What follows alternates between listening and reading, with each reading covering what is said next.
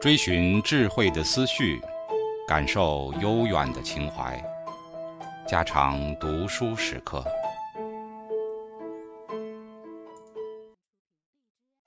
警告：慎入，非专业朗读，听后可能出现且不仅限于挺尸等严重不适，另切勿洗耳，以免污染水源。引发小猫、小狗中毒等严重生化事件。三，田园诗人陶渊明。陶渊明，一名潜，字元亮，江西浔阳柴桑人。他不仅是魏晋时代的第一流诗人，并且是中国文学史上数一数二的大文学家。他的散文词赋和诗歌都是第一流的。其作品个性的分明、情感的真实，以及人品的高洁，只有一个屈原可以和他比拟。他的伟大处是能将他的人生思想的全部和他的作品融成一片，在那里活动着一个共同的生命，一个共同的灵魂，绝不像其他的作家，作品和行为分得开，令人在那空隙里发挥着虚伪和做作。他的曾祖陶侃做过大司马。祖茂、傅毅都做过太守，外祖孟嘉做过征西大将军。照理他家应该是有钱的，但他却是一贫如洗，不得不躬耕养母，有时还穷得行乞。这就因为他的祖先亲戚都是清贫自守的人。看他在命子诗中颂扬他的曾祖，说：“公遂辞归，临宠不特，孰谓私心，进而可得。”又说他的父亲寂寂风云。志资运喜，他曾替外祖作传说：“行不苟合，言无夸金，未尝有喜运之容。好酣饮，欲多不乱。至于任怀得意，容然远寄，旁若无人。”可知他的祖先亲戚都是胸怀广阔、品格高尚的人物。陶渊明受了这种遗传和家庭环境的陶养，所以能造成他那卓然独立的人生。他的人生最真实。他想做官就去找官做，并不以做官为荣；他不爱做官就辞职耕田，并不以退隐为高；他穷了就去行乞，并不以行乞为耻；有了钱就痛快的用，并不以此为浪费。他心中有一个人生的高远理想，那就是逍遥自适。凡与此有违反的，他不管饥饿与穷困，都要加以排除。《归去来辞》序中说：“于家贫，耕植不足以自给；又执营事，贫无处诉，生生所资，未见其数。亲故多劝于为长吏，托然有怀，求之迷途。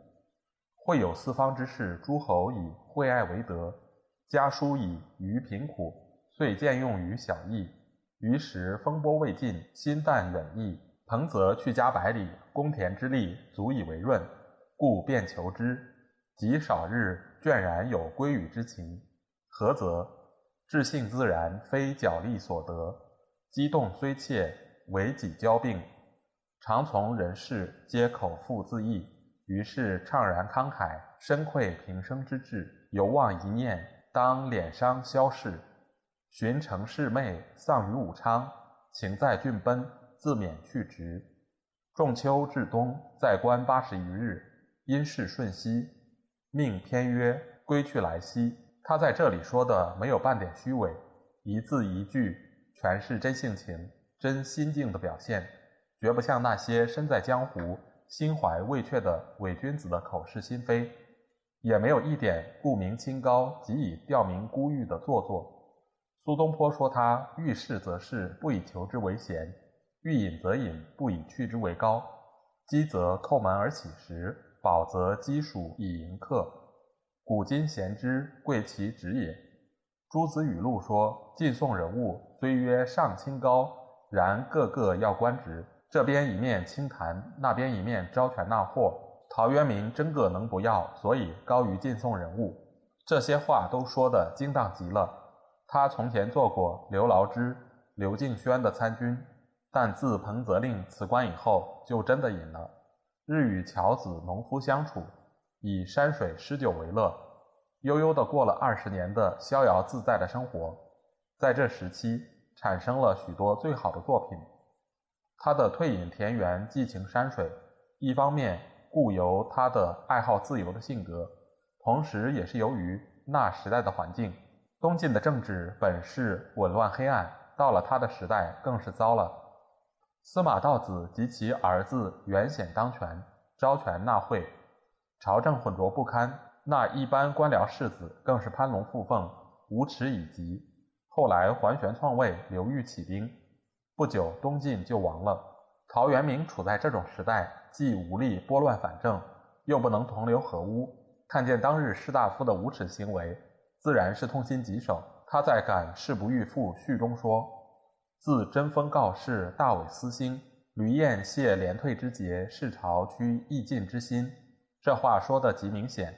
也说得极愤慨，知道他对于当日的社会政治起了激烈的厌恶，逼得他不得不另找寄托生命的天地。他说的“激动虽切，为己交病，我不能为五斗米向乡里小儿折腰”，这都是他内心的真实告白。他实在不能再在那个政治环境下面生活了。后人说他在刘裕篡晋以后的作品。只书甲子，表示他此世二姓的钟爱之情，这实在是腐儒所添的蛇足。他有广阔的胸怀，高远的理想，那就是《桃花源记》所表现的无政府社会、自由自在的大同世界。他对于当日那种君主官僚政治的淫奢腐败，早已深恶痛绝。不管司马家也好，刘家也好，他都看作是鲁卫之政，没有什么分别。在那种环境里。无论是晋宋，无论是什么高官厚禄，都是留他不住的。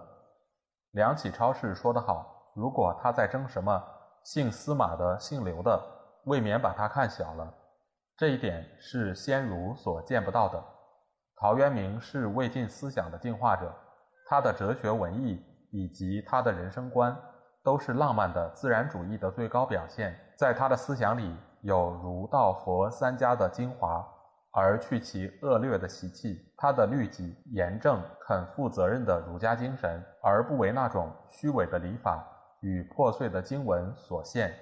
他爱慕老庄那种清静逍遥的境界，而不与那些颓废荒唐的清谈名士同流。他有佛家的空观与慈爱，而不沾染一点下流的迷信色彩。因此，我们在他的作品里时时发现各家思想的精义。而又不为某家所独占，在这种地方，就正显出他思想背景的丰富和他的作品的伟大。腐儒因此附会钟爱，佛道因此附会其修养，这都是一些近视眼没有看到陶渊明的思想的全体。朱子说了一句：“渊明之词甚高，岂止出于庄老？”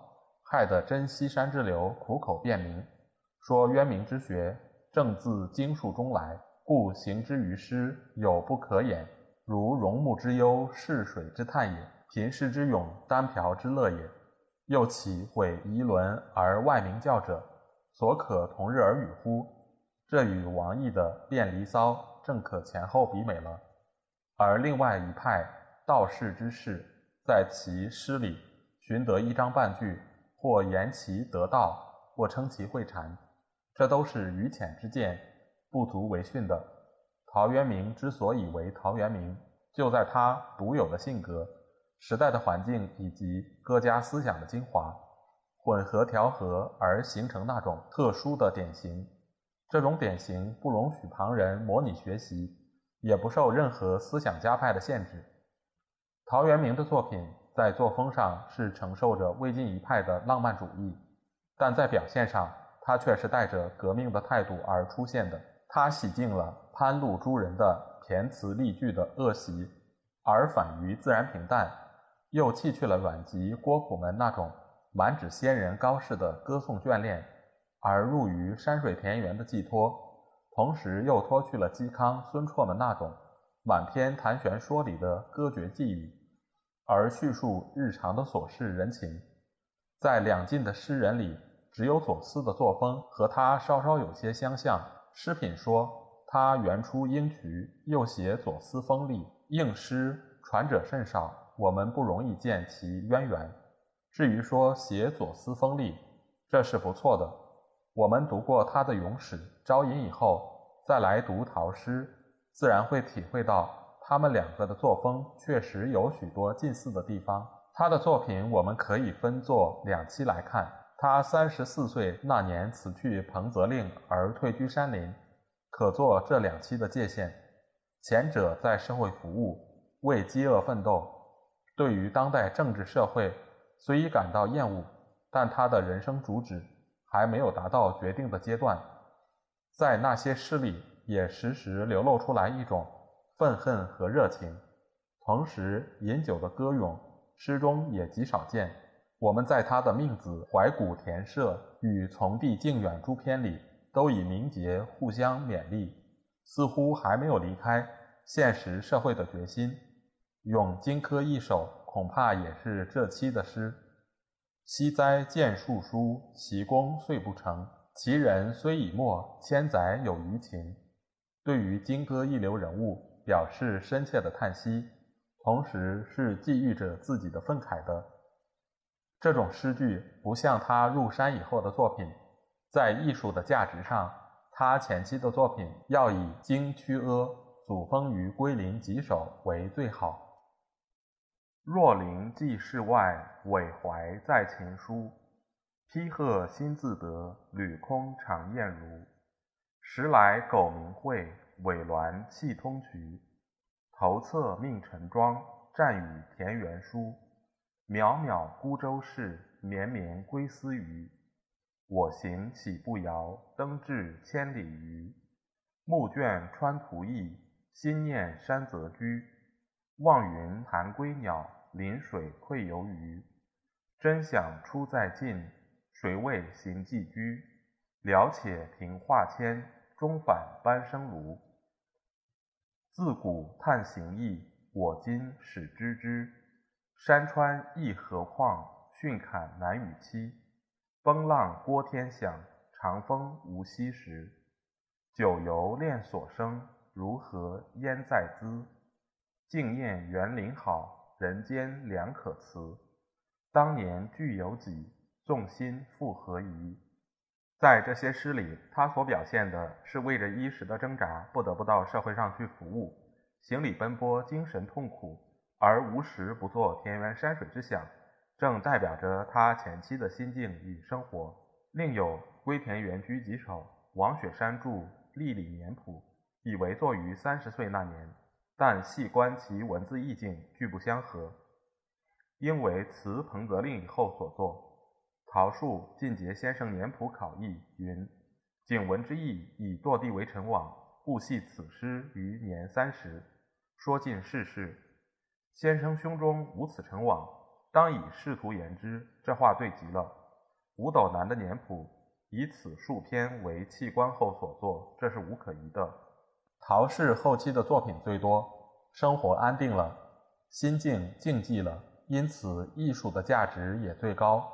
问君何能尔？心远地自偏。这是他后期的心境的告白。居止次诚意，逍遥自闲止。坐止高音下，不止闭门里。好位指元魁，大欢指质子。这是他后期生活的写真。胡子云：“坐止于树荫之下，则广厦华堂，无何羡焉；不止于闭门之里，则朝市深丽，无何屈焉。好位止于淡元魁，则五顶方丈，无何欲焉。大欢止于质子，则燕歌赵舞，无何乐焉。要达到这种心境和生活的阶段，是要经过长期的矛盾奋斗的心情。”和痛苦的人生经验的，他在《归去来辞》里坦白地描写他这种心境生活的转变的过程和愉快。经过了这一转变，他由动的苦闷的世界变为定的逍遥自适的世界了。于是，美丽的自然、酒与诗文成为他灵魂的寄托者了。旁人以此为苦，他却以此为乐了。他的最高贵的作品就产生在这一个时代里。少无世俗韵，性本爱丘山。误落尘网中，一去三十年。羁鸟恋旧林，时鱼思故渊。开荒南野际，手拙归园田。方宅十余亩，草屋八九间。榆柳荫后瞻，桃李罗堂前。暖暖远人村，依依墟里烟。狗吠深巷中，鸡鸣桑树边。户庭无杂陈，虚室有余闲。久在樊笼里，复得返自然。野外喊人事，穷巷寡伦央。白日眼睛飞，对酒觉沉响。时复虚曲中，披草共来往。相见无杂言，但道桑麻长。桑麻日已长，我土日已广。常恐霜散至，零落同草莽。种豆南山下，草盛豆苗稀。晨兴理荒芜，待月荷锄归。道狭草木长，夕露沾我衣。衣沾不足惜，但使愿无违。结庐在人境，而无车马喧。问君何能尔？心远地自偏。采菊东篱下，悠然见南山。山气日夕佳，飞鸟相与还。此中有真意，欲辨已忘言。秋菊有佳色，一路堕其英。泛此忘忧物，原我一世情。一觞虽独尽，悲尽胡自穷。日入泉洞西，归鸟去林鸣。笑傲东轩下，聊复得此生。迢迢百尺楼，分明望四荒。暮作归云宅，朝为飞鸟堂。山河满目中，平原转渺茫。古时功名事，慷慨争此场。一旦百岁后，相与还北邙。松柏为人伐，高坟户低昂。颓积无遗嘱，游魂在何方？荣华成足贵，亦复可怜伤。人生无根蒂，飘如陌上尘。分散逐风转，此已非常深。落地为兄弟，何必骨肉亲？得欢当作乐，斗酒俱比邻。盛年不重来，一日难再晨。及时当勉励，岁月不待人。有生必有死，早终非命促。昨暮同为人，今旦在鬼路。魂气散何之？枯行即空木，娇儿所复啼，良友抚我哭。得失不复之，是非安能决？千秋万岁后，谁知荣与辱？但恨在世时，饮酒不得足。荒草何茫茫，白杨亦萧萧。严霜九月中，送我出远郊。四面无人居。高坟正交扰，马嵬仰天鸣，风为自萧条。忧事一已毕，千年不复朝。千年不复朝，闲达无奈何。向来相送人，各自还其家。亲戚或余悲，他人亦已歌。死去何所道？托体同山阿。这些都是陶诗中的珠玉。他们的生命是永恒的，任你放到任何时代、任何国家，都是第一流的作品。因了这些诗，提高魏晋浪漫文学的地位，建立了田园文学的典型。昭明太子在《陶集序》中说：“其文章不群，词采精拔，跌宕昭彰，读起众类，抑扬爽朗，莫之与经，横素波而傍流，干青云而直上。与时事则止而可想，论怀抱则旷而且真。”加以真挚不修，安道苦节？不以躬耕为耻，不以无才为病。观渊明之文者，持敬之情浅，比吝之意切。贪夫可以廉，懦夫可以立。这批评实在是确切的。钟嵘将陶渊明列为中品，古今文人颇多异议。但他批评说：文体省静，殆无常语；笃意真古，词性渊切。每观其文，想其文德，试探其志直。至如欢颜酌春酒，日暮天无云，风华清靡，岂直为田家语耶？古今隐逸诗人之宗也。由这些话可知，他对于陶的作品与人品都是推崇备至的了。苏东坡说：“渊明作诗不多，然其诗志而实矣。渠而实于，自曹刘鲍谢李杜诸人，莫能及也。”这是最有见解、最公平的评论。